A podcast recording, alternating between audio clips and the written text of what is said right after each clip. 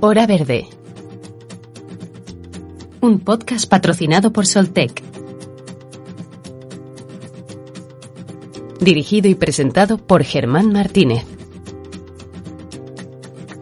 Hola de nuevo, bienvenidos y bienvenidas a esta segunda parte del Hora Verde que estamos dedicando a analizar el séptimo Foro Solar organizado por UNED. Te recordamos que excepcionalmente rompemos nuestra estructura de programa para grabar este doble capítulo y extraer lo mejor de las intervenciones de todas las mesas de diálogo que se establecieron a lo largo de, esta semana. Si quieres comenzar por el principio, si quieres escuchar lo sucedido el miércoles en la primera sesión, puedes eh, pinchar sobre nuestro episodio número 20 Hoy, en cambio, resumimos el resto de jornadas, jueves y viernes, dos días en los que se plantearon cinco y cuatro mesas respectivamente.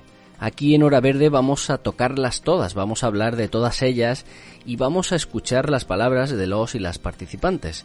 Vamos a rescatar lo más destacado porque es imposible que aparezca todo y que aparezcan todos y todas recogemos una selección de las intervenciones más destacadas. Eso sí, vamos a ir día a día y conferencia a conferencia. En primer lugar, el jueves arrancaba con una charla sobre innovación y optimización, como las bases para que el sector de la fotovoltaica verdaderamente se convierta en ese motor de recuperación económica. Justo ahora que ansiamos encontrar nuestro unicornio, digamos, para que la economía nacional que venía aún dañada de la crisis de 2008 y ha recibido otro varapalo con, con esta COVID-19, pues esa economía se recupere. En esta mesa quedó claro que hoy en día la fotovoltaica es la fuente energética más competitiva y que España tiene un papel muy importante en estas cadenas de producción. Así que las preguntas iban en ese sentido. ¿Cómo aprovechar los fondos eh, para la recuperación económica con tal de potenciar más si cabe el sector? ¿O qué factores limitan su crecimiento? Escuchamos en primer lugar a Sergio López, General Manager de Soltec Industrial. En cuanto al futuro, pues yo creo que vamos a salir, vamos a salir fortalecidos eh, con la pandemia, ¿no? Eh, si antes del COVID ya se tenía la energía solar como un referente y como, eh, no sé, un sector importante, ¿no? En el desarrollo de las energías renovables y del cambio y el cambio de modelo energético a nivel global, pues después mucho más, ¿no? Es un, para mí va a ser un vector súper importante, ¿no? En la, en la reactivación económica y en, y en la salida de la crisis, que esperemos que sea lo antes posible. La verdad es que eh, durante muchos años en España no se ha potenciado la industria, ¿no? Eh, nos hemos centrado en otro tipo de, de negocio, sector industrial, como, como tú has comentado ahora el turismo, la hostelería, ¿no? Pero anteriormente fue la construcción, eh, fueron otras cosas, ¿no? Entonces, nunca ha habido una política clara de apoyo a la industria en España y eso, pues, en épocas como esta, pues se echa mucho de menos, ¿no? Em, ¿Qué es lo que va a pasar? Pues, hombre, yo creo que ahora mismo la situación del sector fotovoltaico, de la industria fotovoltaica en España, eh, es muy buena, ¿no? se ha reconocido a nivel global lo que decía antes, ¿no? Que, que la fotovoltaica es un sector clave y, bueno, yo creo que se va a ahondar, eh, y con los retos que se comentaban en la pregunta anterior, se va a ahondar en la, en la, industrialización del sector fotovoltaico español. Um, sí es cierto también que, bueno, muchos componentes eh, que usamos en la industria y tal, pues vienen del extranjero y sí, sí veo necesario que se, se prime, ¿no? Eh, la industria española en ese sentido, ¿no? Eh, nosotros, como, como bien decía Josu, también usamos un mix ¿no? de componentes, y, pero sí que no, nos hemos dado cuenta de, de, la dificultad en época de COVID ¿no? que puede entrañar esta que puede esta cadena de suministro.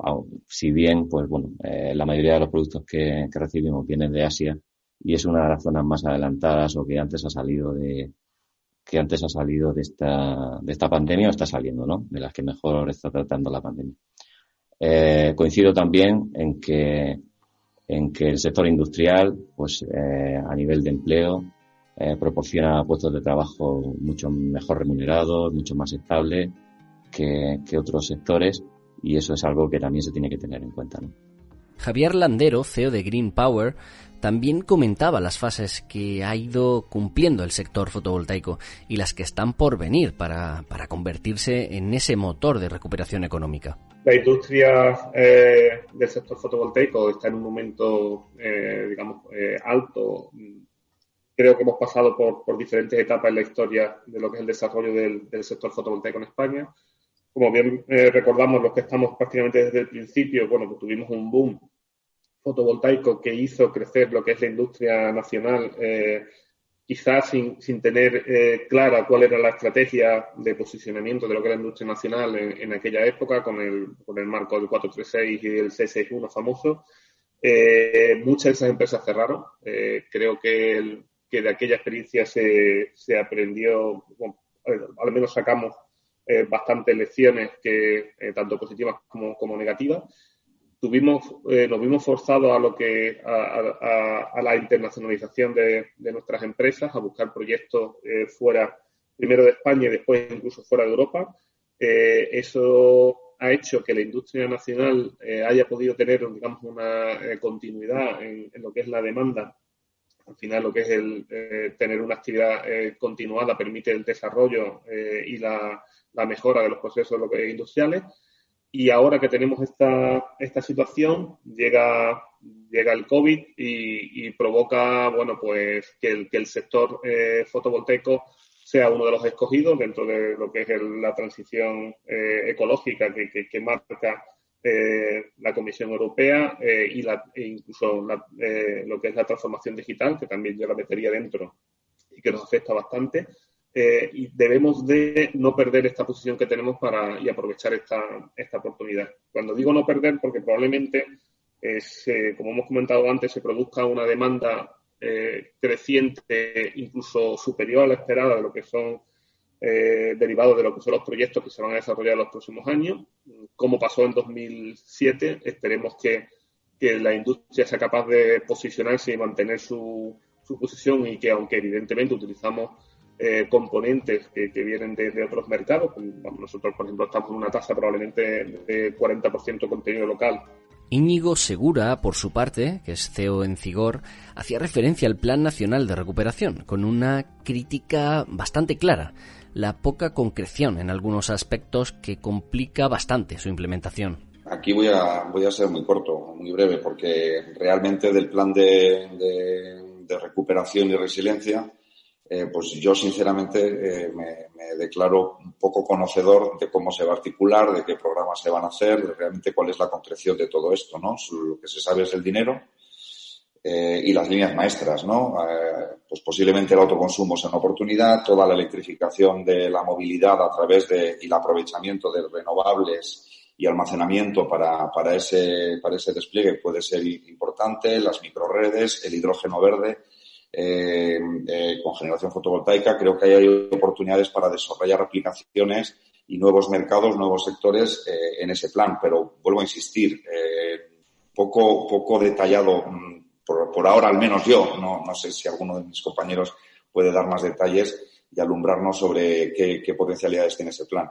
En cualquiera de los casos, si, si eso también es una oportunidad, como todo, ¿no? Y es la oportunidad de, de poder influir, de poder opinar y de poder eh, definir cómo articular de la mejor manera ese plan en lo que, en lo que se refiere a la industria fotovoltaica, ¿no? Y en ese sentido estoy de acuerdo con lo que se ha dicho en cuanto a la potenciación de esas mesas redondas, eh, eh, la colaboración entre todos para poder dirigir esa, esa articulación del plan hacia hacia las cuestiones que, nosotros creemos que tienen más futuro y donde nos va, a mejorar nuestra competitividad a nivel internacional, porque eh, no hay que verlo solamente como aprovechamiento de las oportunidades que puedan surgir en España, sino como palanca para luego poder salir al exterior ¿no? y posicionarse como, como líderes en algunas de las aplicaciones. En la segunda mesa del día se hablaba de almacenamiento, si la hibridación o la sobreinstalación son alternativas viables de inversión y qué regulaciones eh, serían necesarias en España para promover este almacenamiento. Te recordamos que en poco tiempo vamos a publicar un nuevo episodio también hablando sobre esta temática, sobre las baterías y sobre el almacenamiento en general.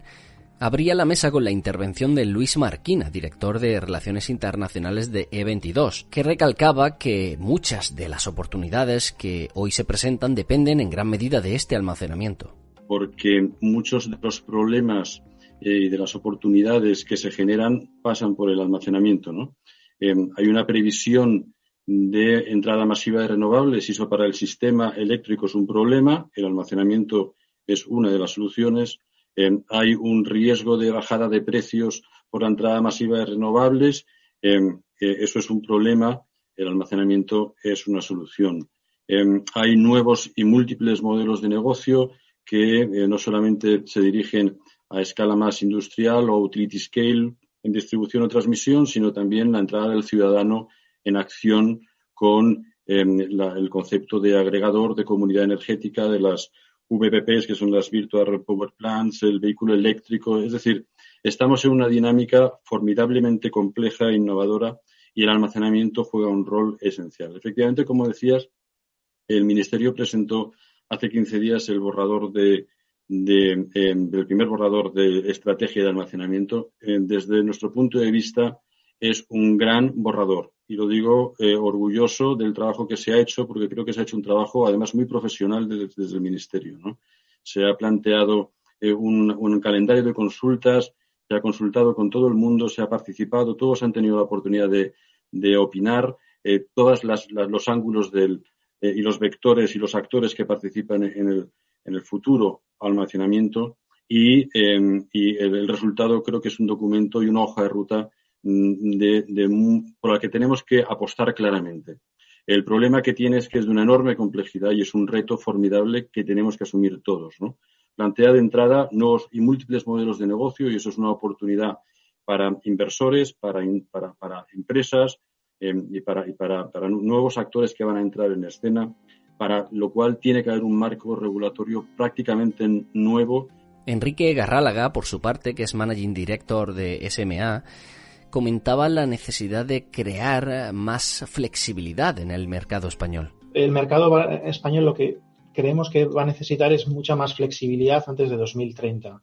Está entrando muchísima eh, potencia fotovoltaica, potencia eh, de eólica y esto va básicamente, como indicaba muy bien Luis, va a tener una, como se ha observado ya en otros mercados, por ejemplo en el mercado californiano, donde la curva de precios a mediodía ha caído sustancialmente y esto implica que el almacenamiento va a, tener un rol muy relevante. Em, lo que hay que seguir más allá de lo que tenemos ahora es intentar observar que nosotros observamos que el mercado eh, de, en baterías en particular eh, está, y el, almacenaje en general está muy bien considerado. A día de hoy eh, tiene un objetivo de unos 2 gigas y medio de almacenamiento diario y bastante más de almacenamiento estacional, principalmente mirando hacia el hidrógeno.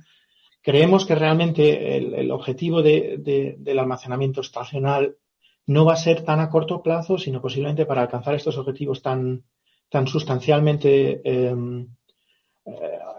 ambiciosos vamos a tener que tener más almacenamiento diario, lo que va a venir directamente eh, relacionado con el almacenamiento con baterías junto con eh, sistemas fotovoltaicos o eólicos eh, o incluso centrales térmicas y menos almacenamiento estacional que posiblemente venga más, más atrás en, en, lo que es en el periodo en el periodo de, de, implementación. ¿no? El almacenamiento entre electroquímico también en particular tiene la ventaja de que nos va a permitir instalarlo mucho más rápido. ¿no? Por ejemplo, el proyecto que tenemos detrás conseguimos hacerlo en cuatro meses desde que recibimos la orden. Entonces, lo que quiero decir es que se pueden, se pueden realizar implementaciones. Este es un plan muy ambicioso, pero vamos, se va a poder realizar si se apuesta por eh, fomentar inversiones de manera estable. Y esto va a ser posible exclusivamente si no se basa exclusivamente en ayudas, se ha visto en particular en Australia donde ha habido eh, ayudas que al fin y al cabo han ralentizado el sistema, sino más focalizarlo en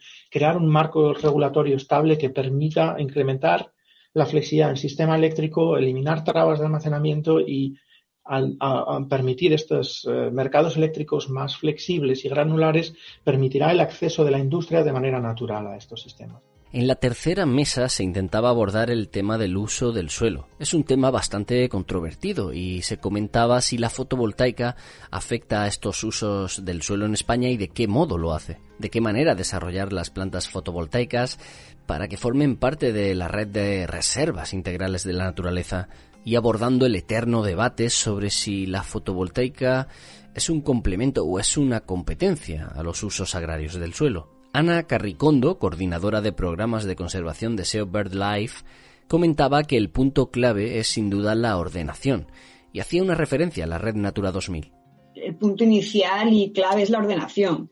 Eh, creemos realmente que mm, las empresas eh, bueno, tendrán que buscar las mejores ubicaciones en función de sus criterios, pero claramente si hay un plan nacional de, cambio de, energía y cambio climático, si hay un plan nacional de infraestructura de transporte energético, si hay una apuesta eh, del gobierno, de la sociedad actual por las renovables, que las defendemos y las apoyamos, necesitamos ordenarlas.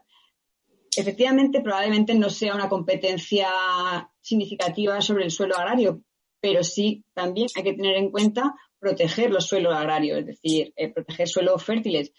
Por lo que vemos, las ubicaciones que se están eligiendo no suelen ser eh, explotaciones muy productivas, precisamente también por la competencia de, de precios. Eh, son más caras esas que las que claramente tienen una menor productividad. Y ahí es donde entra un poco enganchando con tu pregunta sobre Renatura 2000. Pero no va solo sobre Renatura 2000. Nuestros criterios eh, principales o, de, punto de partida son evitar, en la medida de lo posible, esos espacios. En la medida de lo posible. No necesariamente es excluirlo del todo, pero como un criterio inicial, y esto lo sabe UNED porque participamos también, contribuimos a su, o hemos colaborado con ello aportado comentarios a este respecto. En nuestras alegaciones a, a, toda la planificación o nuestra posición es esta. Vamos a, como mínimo, intentar evitarlo sí que estamos seguros o estamos convencidos que hay zonas que claramente no son compatibles. Alberto Fraguas, director ejecutivo del Instituto de Estudios de la Tierra, daba un voto de confianza a las empresas y afirmaba que ellas saben cómo deben hacerlo, pero hay criterios uh, globales que también influyen. Yo creo que las empresas ya sabemos perfectamente cómo tenemos que operar. A efectos ambientales y a efectos sociales y efectos eh, de impacto antropológico, ecológico. Sabemos perfectamente, algunos llevan muchos años y no hace falta que la, planificación estatal me diga, ah, pues mira, puedes aquí y puedes no aquí, porque inmediatamente que sale un plan que te dice que aquí puede ser, a partir de ahí tenemos el alto riesgo de que se convierta en una patente de costo. Entonces hay que tener mucho cuidado con eso, porque hay zonas muy sensibles que están en zona que no están dentro de ni renatura, ni par, ni especies y tal. Es decir, Insisto, cada territorio es un, caso muy concreto, cada proyecto tiene que ser tratado, hay una serie de criterios globales en la última mesa del jueves se hablaba de nuevas regulaciones de acceso y conexión y se debatía si estas nuevas normativas van o no a racionalizar el proceso de solicitudes del punto de conexión. También se hacía una pregunta, ¿cómo se deben asignar los proyectos? Todo esto obviamente de cara a la futura regulación de acceso y conexión, una normativa que está en pleno trámite legal. Recordemos que en julio el Ministerio abrió un proceso de consulta pública y el pasado 8 de octubre finalizó el plazo para remitir observaciones. Se espera que la publicación sea inminente, alrededor de, noviembre. Julia García Santos, abogada de Montero Aramburu, comentaba sobre esta nueva regulación. La, nueva regulación pues eh, pretende racionalizar eh, realmente el tema del acceso y la conexión. Yo creo que sí y lo espero y lo espero. O sea, del Real Decreto mm, aparecen cuestiones importantes porque, en primer lugar, yo creo que lo que se persigue es que el especulador, entendido en sentido genérico, desaparezca del mapa y se presenten a los nudos pues eh, promotores, desarrolladores, eh, inversores que sean, eh, tengan una capacidad, una cualificación tanto económica como técnica y eso se va a valorar eh, se va a valorar porque, de hecho, pues ya se está eh, requiriendo eh, pues una disponibilidad de terrenos, unas ubicaciones concretas y, bueno, y la constitución de unos avales. en este sentido, esa exigencia de mayor capacidad lo que sí veo, vemos desde, desde Montero es que se va a trasladar de alguna manera o se puede trasladar esa eh, nivel de especulación que se eh, tenía en principio con en relación a los puntos de conexión a los terrenos. Y eso, eh, a la disponibilidad de terrenos, y eso eh, lo digo por ya por una experiencia propia que se ha producido como consecuencia de la aprobación del, del Real Decreto Ley 23-2020, ¿no? O sea, eh, se está viendo una presión importante en clientes a los que atendemos eh, asiduamente y tenemos un asesoramiento eh, continuo, eh, una presión en relación al, tema de los terrenos.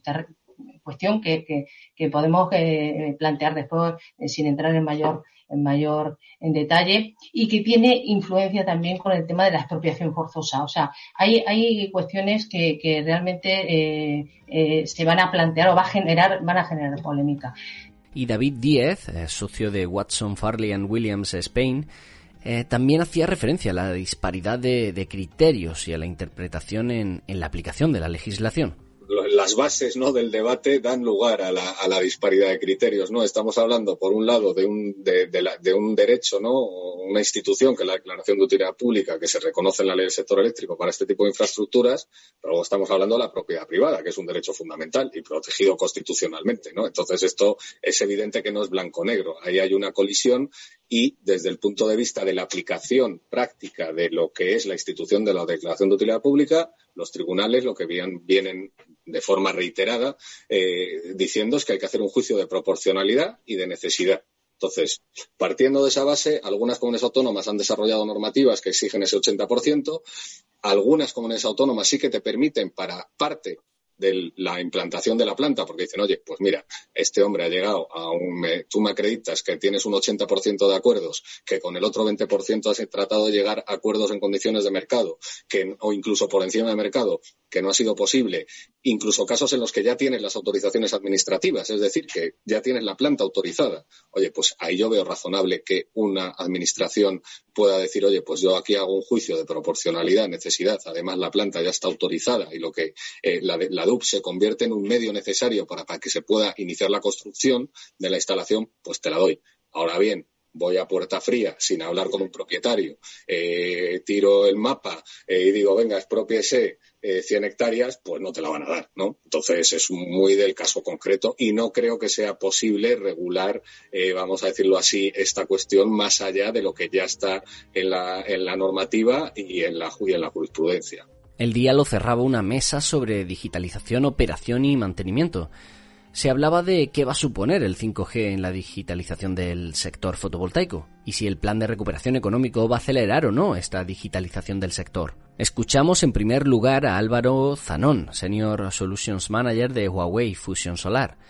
Álvaro hablaba sobre esta digitalización y la cantidad de datos que puede llegar a generar una planta solar. Eh, la cantidad de datos que genera una, una planta solar.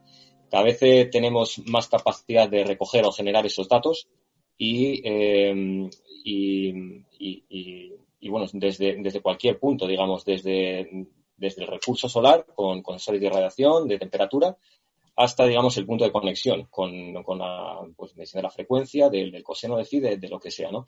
Entonces, el paso importante en el que estamos ahora no es que, que estén, que tenemos, tengamos acceso a esos datos digitales, porque los datos es, digitalizarlos es muy sencillo realmente, pero, ¿qué vamos a hacer con esos datos? Eh, em, se genera una cantidad, como he dicho, enorme de datos y solo por poner un ejemplo que tenemos aquí en Huawei, una planta de un gigavatio, em, generando datos uno cada 10 segundos, eh, se generan eh, un, teravatio de un teravatio, un terabyte de datos al año.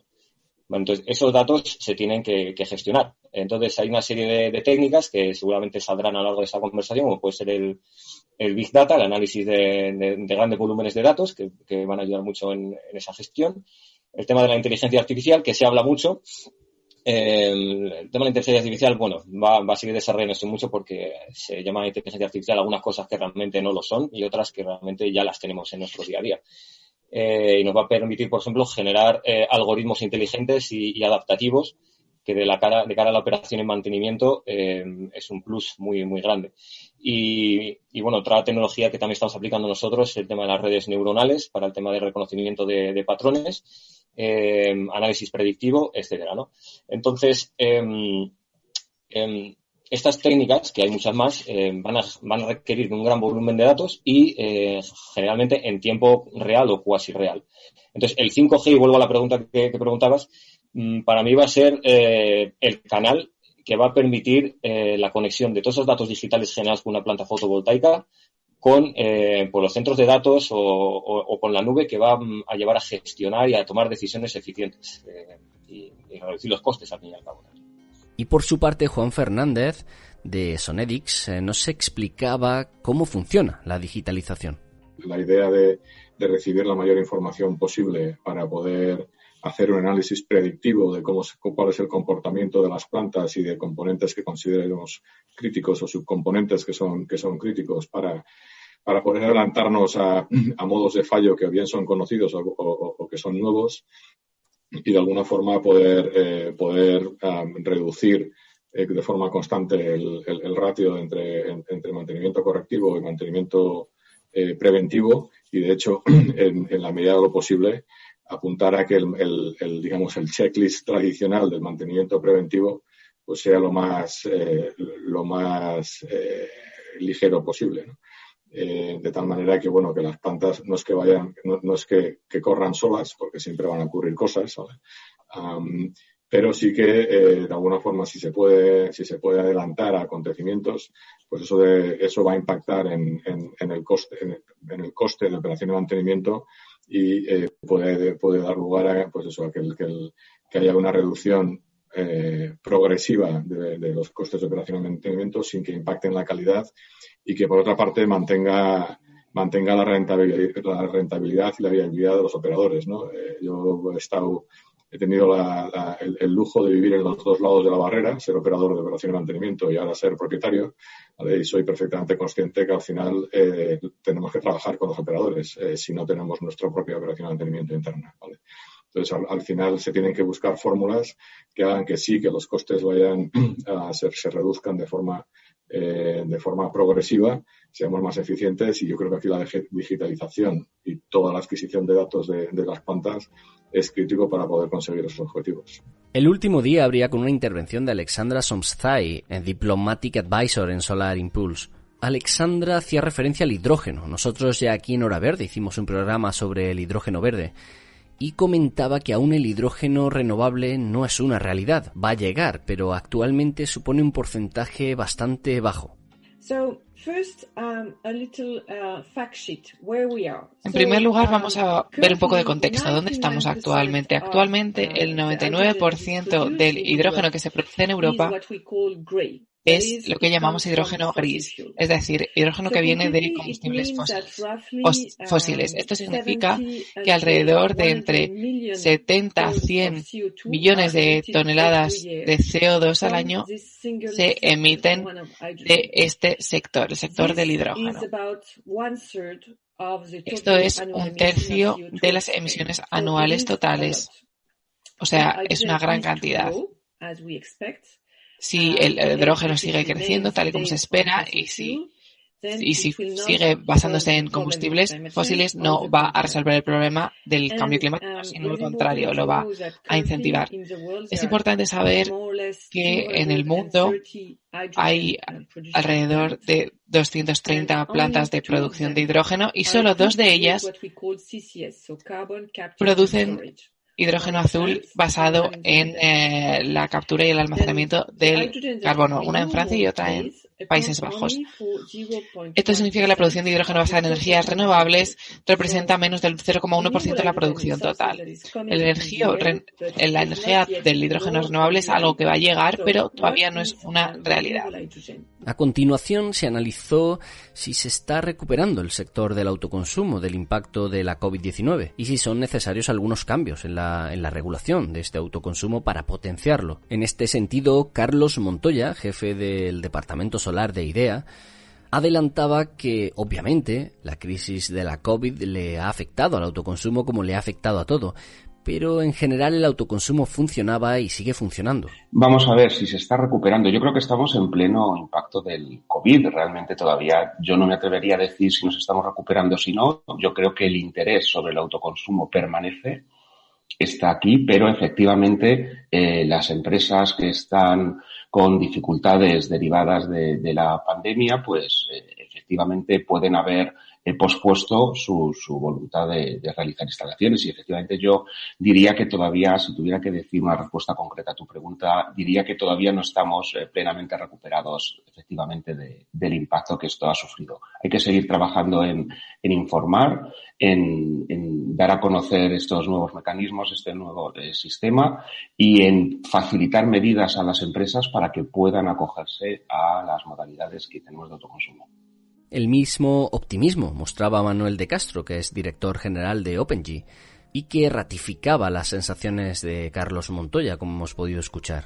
Nosotros en este punto somos optimistas, al menos más, optimistas que antes del verano. Eh, hubo un parón importante de marzo a junio, se paralizaron tomas de decisiones. Eh, después de verano se han retomado muchos de esos procesos eh, y creemos que va a haber un buen final de año. Entonces, bueno, yo diría que para el sector empresarial quizá ahora tiene más sentido que nunca apostar por el autoconsumo, ¿no? que, significa ahorro, significa mejorar competitividad, tener estabilidad y visibilidad a largo plazo, ser más sostenible. Eh, pero claro, lo que está pasando ahora es que no hay la misma capacidad de inversión y por tanto las fórmulas de financiación sí que estamos viendo que son ahora más importantes eh, que nunca, al menos para las empresas. Eh, no creemos que el 2020 en España, en, el mercado de autoconsumo, vaya a cerrar tal y como se esperaba a principio de año, pero creo que el 2021 será un buen año porque buena parte de lo que se está cerrando ahora hasta final de año se va a construir el año que viene. Jorge Morales, a quien ya tuvimos aquí en Hora Verde hablando sobre energía nuclear y que es director de Próxima Energía, hablaba de la importancia del hundimiento de los precios del mercado mayorista. Lo que sí que hemos visto como impacto, y no, lo habéis citado hasta ahora y, lo voy a traer porque me parece muy relevante, es eh, el impacto que ha tenido el hundimiento de los precios del mercado mayorista de electricidad. Nosotros lo que hacemos es que analizamos con mucho detalle, con detalle horario, incluso en el ámbito doméstico, el impacto que va a tener el autoconsumo sobre el cliente final, ¿vale? Es decir, calculamos hora a hora, analizando su curva horaria eh, y la curva de producción prevista horaria también en función del tejado que tiene, de la orientación y de la variación. Eh, analizamos, insisto, hora a hora la producción y el consumo y vemos qué parte de esa energía se va a autoconsumir y qué parte se va a inyectar a la red y lo que hemos observado en estos meses, cuando utilizamos precios del periodo de hundimiento, del periodo de marzo a junio, ¿vale? Es que eh, la TIR en promedio en el ámbito doméstico, ojo, ha caído en cuatro puntos porcentuales, ¿vale? Cuatro puntos porcentuales es una barbaridad, ¿eh? el impacto ha sido enorme en el resultado, en el ahorro, por tanto, previsto para eh, los, clientes finales. Y esto además ha llevado a mucha confusión, porque es verdad que nuestra competencia sigue utilizando precios medios, sin analizar en la mayor parte de los casos hora a el, consumo, el, precio real que van a tener los clientes. Y entonces, claro, lo que ha ocurrido es que los clientes dicen, pero ¿cómo es posible que me estés diciendo que yo me voy a ahorrar 300 euros al año cuando tu competencia me dice que me voy a ahorrar 600? bueno, pues porque está utilizando un precio diferente, ¿no? Y entonces aprovecho para decir que creo que este impacto que lo vamos a ver a largo plazo, no, yo creo que el COVID lo que ha hecho es anticipar una situación de hundimiento de precios de pool que vamos a seguir viendo en el largo plazo, eh, tiene una salida muy natural y que está pendiente de desarrollo, que es la compensación dinámica de excedentes. En, la medida en la que esto estuviera regulado, el, impacto de ese hundimiento de precios de pool seguiría existiendo, pero sería mucho menor del que hemos visto durante estos meses. Así que aprovecho este foro para pedir eh, agilidad en la aprobación de esa normativa de que está pendiente de desarrollo desde hace ya más de un año. En una mesa mucho más técnica sobre la fotovoltaica organizada por Fotoplat, la plataforma tecnológica española fotovoltaica, Carlos Magistris, senior manager del servicio técnico de Ginkgo Solar Europe, analizó una de las tendencias más claras en estas placas solares, que es la bifacialidad. Le escuchamos. Eh, bueno, pues a la hora de hablar de módulos bifaciales tendríamos dos tendencias principales, eh, los conocidos de que dual glass, de doble cristal o eh, el transparente. quizá a la pregunta de cuál es mejor no habría una respuesta única, dependería un poco de las necesidades de cada instalación, de las características. Una cosa que me gustaría aclarar que es importante es que no quiero decir que uno sea bueno y el otro malo, sino que simplemente uno puede comportarse mejor que otro bajo ciertas características. Los análisis parece ser que avalan que eh, los módulos de doble cristal son interesantes, sobre todo para configuraciones donde tenemos grandes cargas mecánicas, vientos muy altos, porque tienen una estructura eh, mecánica simétrica con los dos cristales, por lo tanto, da mayor eh, resistencia mecánica al módulo.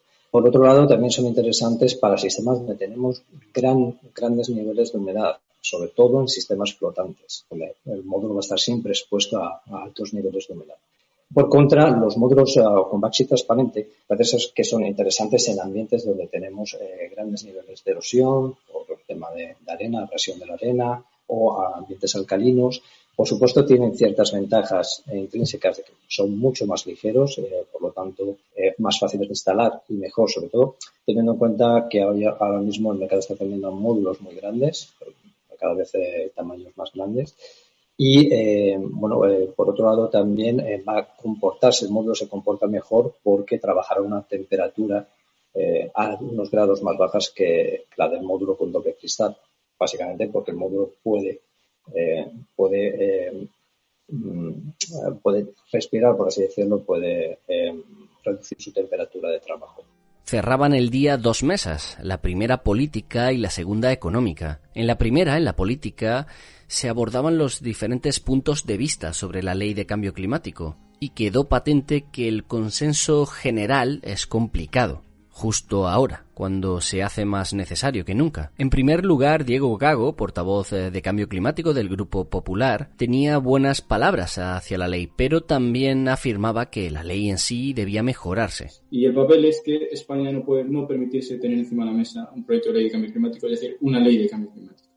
Eso no significa que eh, es una ley eh, que, como el sector ya sabrá, ha sido profundamente enmendada. ¿no? Es una ley que bajo nuestro punto de vista eh, bueno, pues, carece de cierta ambición en algunos aspectos y eh, es necesaria su implementación y su mejora. Y ahora eh, procedemos a unas semanas claves para alcanzar el objetivo que aquí se pregunta en este foro, que es sobre el consenso, si habrá o no un consenso mayoritario para sacar un proyecto de ley fundamental. esta ley, bueno, pues el primer punto que debe recoger es, y al menos eh, que tenga un equilibrio con los objetivos recogidos en el Plan Nacional Integrado de Energía y Clima. Hoy por hoy, tal y como está el proyecto de ley encima de la mesa, eh, son inferiores a, esos objetivos Juan Antonio López de Uralde, que es presidente de la Comisión de Transición Ecológica y Reto Demográfico del Grupo de Unidas Podemos, estaba de acuerdo en este punto, es decir, creía que la ley en sí era buena, pero que también debía tener la máxima ambición. Que nosotros compartimos eh, que el objetivo de la ley debe ser el de la máxima, el de la máxima ambición, ¿no? Y en ese sentido, efectivamente, pues eh, presentamos junto con el Partido Socialista una enmienda para que los objetivos se alineen con los objetivos del, del PNIE, ¿no? Hay una discusión en marcha sobre, sobre si incluso los objetivos del PNIE, que son, hablando de la reducción de, me voy a centrar ahora en el objetivo de reducción de CO2, si es suficientemente ambicioso o no en comparación con, los objetivos de la, de la, Unión Europea, ¿no? que recientemente von der Leyen anunció que iban a ser un 55% de, de reducción. Desde mi punto de vista, mm, claro, aquí el, la cuestión es que España llega eh, sin los deberes hechos. Es decir, desde 1990, el, según los datos de Eurostat, la Unión Europea ha reducido sus emisiones un 25%. Por lo tanto, para la Unión Europea, para la mayor parte de los países de la Unión Europea, el, reducir, el llegar al 55% es relativamente más fácil, puesto que ya han recorrido parte de ese camino. España, sin embargo, desde 1990 ha aumentado sus emisiones y estamos en un 120% hoy con respecto a 1990, ¿no?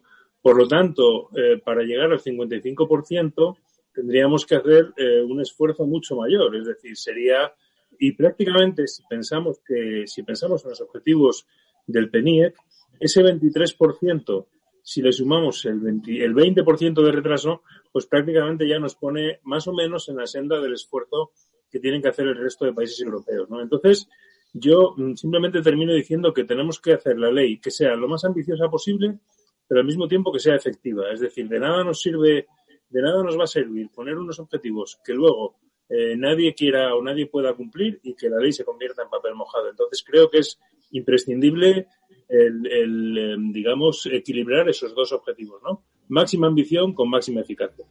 Cerraba esta mesa política Germán Renau, diputado portavoz de la Comisión de Transición Ecológica y Reto Demográfico del Grupo del Partido Socialista, que confirmaba que dentro de esa ley la fotovoltaica tiene un papel fundamental, primordial. Eh, en este caso, bueno, hay un proyecto de Real Decreto que durante el mes de julio estuvo ya en exposición pública y abierto alegaciones que es el, proyecto de Real Decreto para regular el régimen económico de energías renovables y las instalaciones de producción de energía.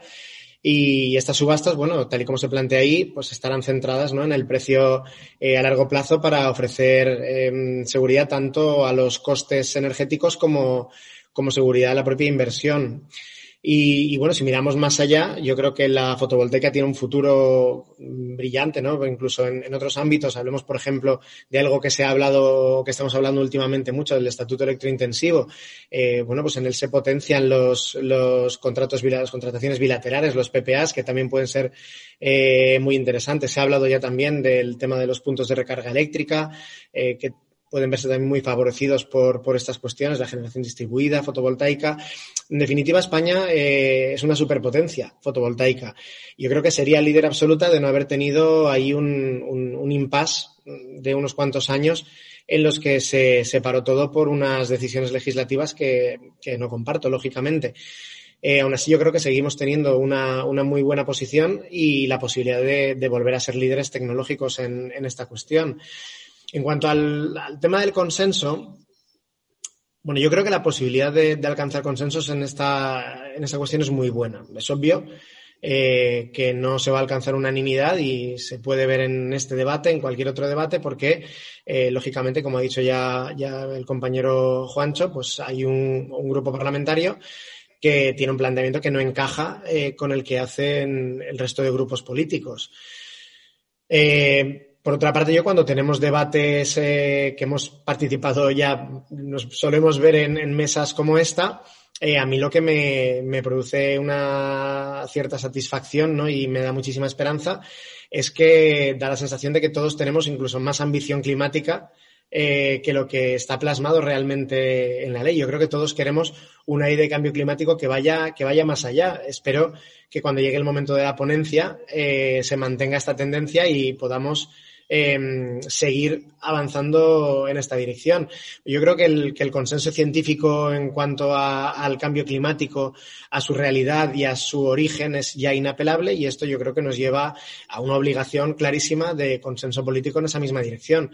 Yo, como digo, tengo muchas esperanzas puestas en poder alcanzar un acuerdo y un consenso muy amplio porque realmente esta es una ley que no que tiene las patas muy largas. No, no es algo para los próximos dos años o, para esta legislatura. Aquí estamos hablando en plazos de 10, 20 y 30 años y evidentemente el consenso es, es más necesario que nunca porque es una ley que tiene que tener un largo recorrido pero sobre todo porque se nos está acabando el tiempo y yo creo que hay que empezar a actuar cuanto antes y con la máxima ambición posible. La última mesa de este séptimo foro solar, organizado por UNEF, reunió al sector económico para tratar la financiación de las grandes plantas y de los proyectos fotovoltaicos. Intentó analizar si han cambiado las condiciones financieras de, de estos proyectos, no solo por la COVID-19, sino también por el nuevo marco legislativo. Daniel Machuca Reyes, del Banco Santander, tenía una cosa muy clara, y es que la fotovoltaica era y es un sector bastante seguro.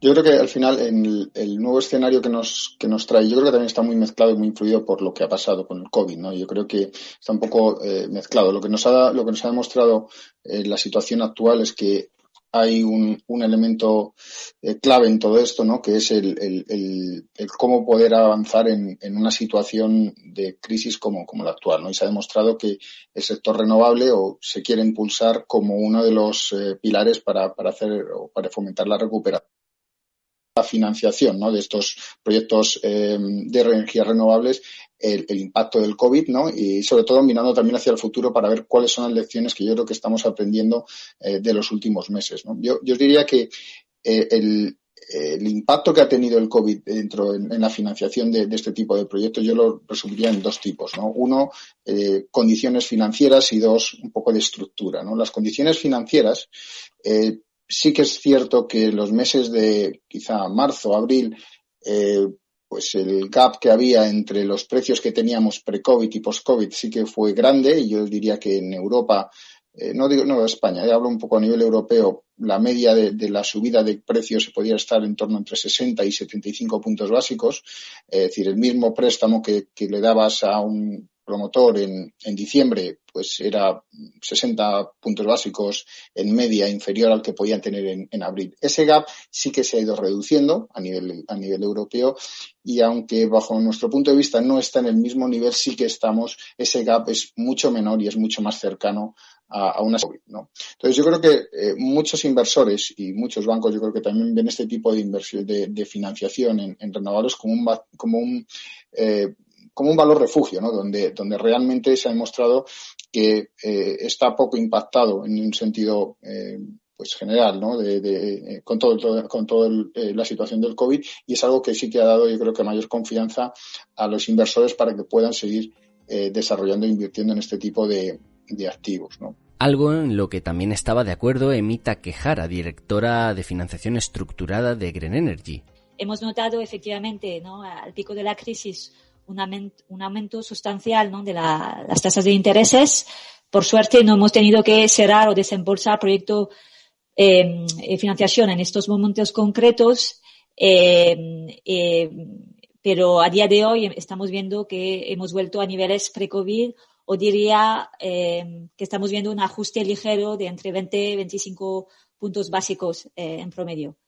Eh, sí que nosotros hemos notado una, un cambio en relación con el apetito de algunos bancos para realizar underwritings grandes en España. algunos bancos ahora mm, no quieren entrar y otros bancos internacionales Em, quieren eh, participar ¿no? en, la financiación de proyectos en España y muestran más apetito. Entonces aquí hay un poco de una, ¿no? un, cambio que, que, hemos podido notar.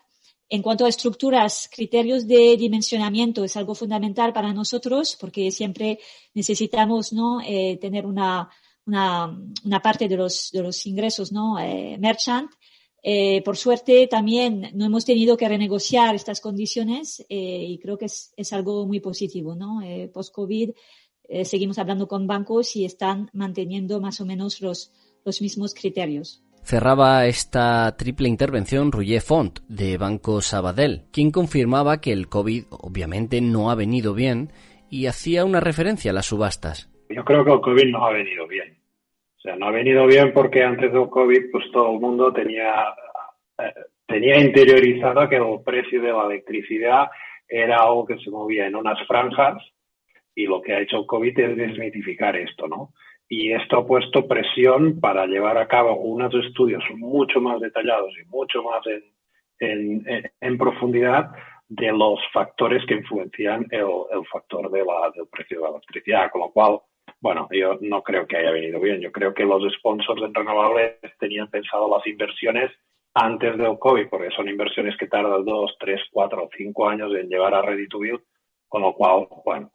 Uh, el tema de que haya muchos bancos, yo creo que muchos bancos son necesarios para llevar a cabo las inversiones, con lo cual no estoy preocupado. Está claro que lo, todo lo que se pretende llevar a cabo en inversiones en renovables no lo podemos financiar Sabadell, Santander, la Caixa Bankia y, nosotros necesitamos de muchos otros players y de distintos tipos de players, con lo cual no me preocupa que haya muchos. Ah, lo que sí que me preocupa, y, y es a lo mejor entrar en un, en un nuevo tema, es que, que las subastas que se planteen sean financiables. Yo creo que para nosotros esto es crítico, que haya una estructura de subasta de que no lleve a unos precios de subasta que sea que luego cuando vayan a buscar financiación pues sea uh, y que el sistema de subasta sea financiable porque nosotros tenemos oficina en Portugal hemos financiado proyectos en Portugal y, vemos de que los tres mecanismos que había de subasta en la última subasta de 700 megas pues realmente financiable financiable era un proyecto de todos al menos para Banco Sabadell los otros no eran financiables, porque por, por tipología, por precios, por muchos temas, ¿no? Con lo cual, yo sí que pediría que si hay subastas, sea con unos precios y unas estructuras que sean financiadas.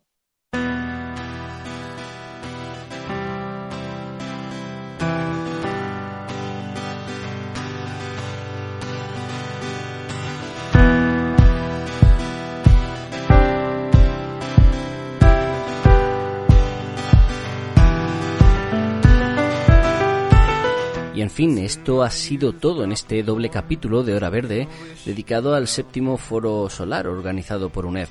Creedme si os digo que no ha sido fácil condensar en menos de dos horas tres días de intervenciones con alrededor de 18 horas de audio y unas 60 intervenciones. Pero espero que el esfuerzo haya valido la pena. Espero que con estos dos capítulos de Hora Verde podáis tener una idea general de todo lo que se ha tratado en este foro solar. Lo que parece evidente, en resumen, es que la fotovoltaica goza de buena salud incluso en la crisis y en la situación tan complicada que tenemos actualmente. Así que las previsiones para los próximos años son buenas. Hay cierto optimismo, digamos, en el sector y esperemos que ese optimismo, esa energía positiva, valgan no solo para cambiar nuestro modelo energético, sino también para cambiar nuestro modelo económico y social. En fin, nosotros nos escuchamos la próxima semana cuando hablaremos de biomasa. Pero hasta entonces, como siempre, muchas gracias por estar ahí una semana más.